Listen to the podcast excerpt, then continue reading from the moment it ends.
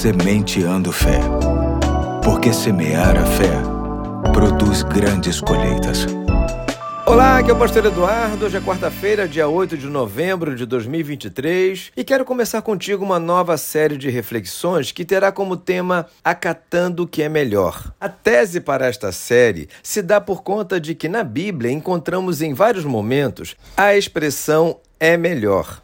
E sempre que nos deparamos com esta frase, encontramos sábias instruções para a nossa caminhada nesta terra que vale a pena parar, pensar e, sobretudo, praticar. Hoje quero começar lendo o texto que se encontra no livro de Jó, capítulo 28, de 12 a 18, que diz. Porém, onde se achará sabedoria e onde está o lugar da inteligência? O homem não conhece o seu valor e nem ela se acha na terra dos viventes. O abismo diz: Não está em mim. E o mar diz: Não está comigo. Não se dará por ela ouro fino, nem se pesará prata em troca dela? Nem se pode comparar por ouro fino de Ofir, nem pelo precioso ônix, nem pela safira. Com ela não se pode comparar o ouro nem o cristal. Nem se trocará por joia de ouro fino. Não se fará menção de coral nem de pérolas, porque o valor da sabedoria é melhor do que o dos rubis. Este texto faz parte do discurso de Jó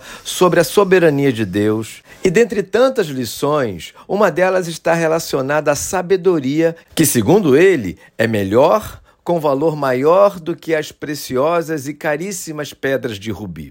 Aqui encontramos a clássica ideia de que nenhuma riqueza neste mundo é capaz de ser superior à sabedoria de uma pessoa. Infelizmente, muita gente se encontra numa busca frenética por dinheiro, fama e poder, riquezas bem características deste mundo, só que, lamentavelmente, sem entendimento. É o dinheiro pelo dinheiro, a fama pela fama e o poder pelo poder. Vale ressaltar que estas variáveis não são ruins. A questão é que, acima disso tudo, é necessário a sabedoria. Mais valiosos do que estas conquistas está o entendimento de como usá-las, não apenas para o próprio bem, mas para o benefício das pessoas. E sabedoria de verdade se encontra na palavra de Deus. Nela aprendemos quais são os verdadeiros tesouros e as preciosas virtudes para saber como lidar de forma invariável com as intempéries da vida e com as benesses também. A semente de fé de hoje deseja deixar bem claro para mim e para você